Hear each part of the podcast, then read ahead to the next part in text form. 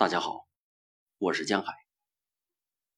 今天为大家带来希腊人的庙宇——佐藤达生。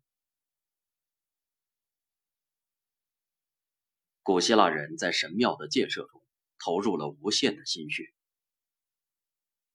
原野中突出的一块石头山的山顶，入海口突出的海角前端，俯瞰山谷的峭壁之上，等等。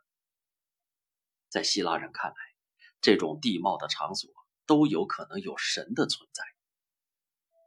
于是，他们从中精挑细选，确定一个特别的位置建造神庙。神庙是独立于空间的造型物，仿佛歌颂着大地本身。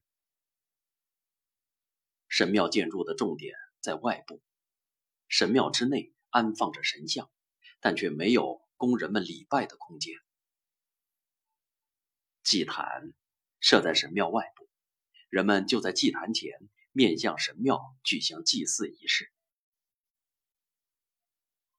神庙的原型是长方形的厅，三面有墙，剩下一面作为神庙的出入口。早期的神庙在入口两面一墙之间立两根圆柱，后来。新的构造形式出现，叫围柱式建筑。圆柱围绕大厅四周而立，这就是神庙的典型构造方式。圆柱绕墙一周有什么含义呢？神庙四周有墙壁，保护神像不受风吹雨打。在历史上，把列柱作为柱廊使用，也不是为了什么特殊的祭祀仪式。因此，我们只能认为，柱廊的出现纯粹是追求视觉效果的结果。柱廊作为一种艺术手段，格调高雅，符合神之居所给人的印象。